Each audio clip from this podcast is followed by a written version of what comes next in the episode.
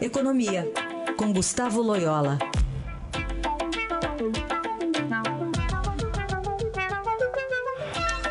Oi, Loyola, bom dia. Bom dia. Hoje o Gustavo Loyola participando excepcionalmente né, de uma quinta-feira da programação para falar sobre o dólar que não deu trégua ontem e fechou na maior cotação desde 1 de outubro de 2018, 3,99, uma alta de 1,6%. Dá para colocar tudo na conta da Previdência, Loyola?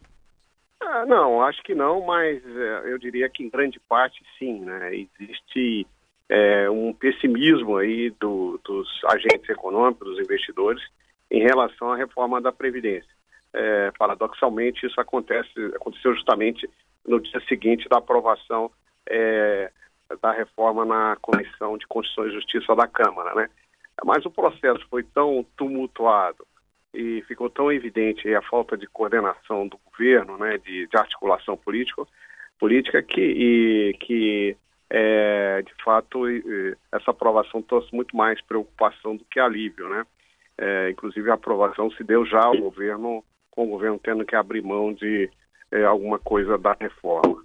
Então há esse, esse pessimismo em relação ao futuro é, do governo Bolsonaro no que diz respeito à sua capacidade aí de articular com o Congresso e obter reformas é, essenciais como a reforma da Previdência.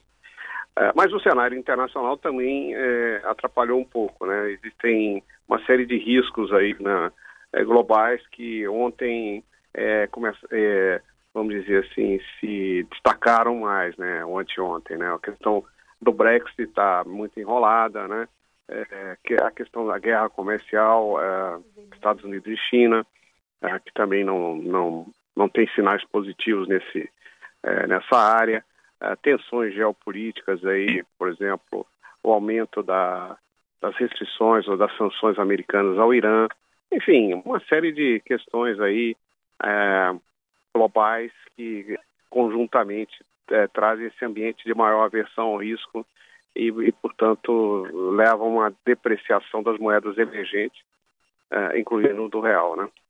Loyola, uh, pela demora que houve lá na CCJ, 62 dias para passar numa comissão que é basicamente protocolar, né? É dizer se é legal ou ilegal, se é constitucional ou não. É, isso na sua previsão vai haver mais aí turbulência pela frente agora que vai ser discutida para valer a reforma?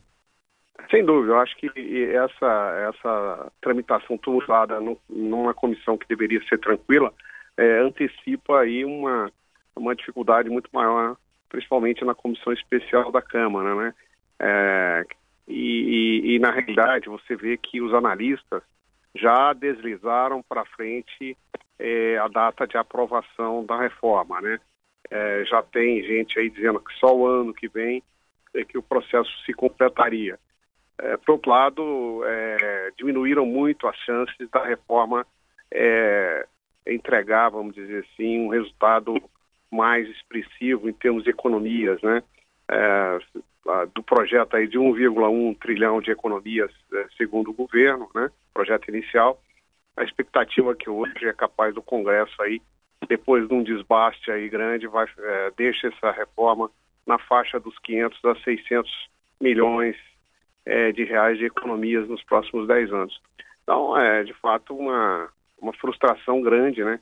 É, embora eu devo dizer que a maioria ainda acredita na aprovação da reforma, mas de uma maneira um pouco desidratada, vamos dizer assim, né?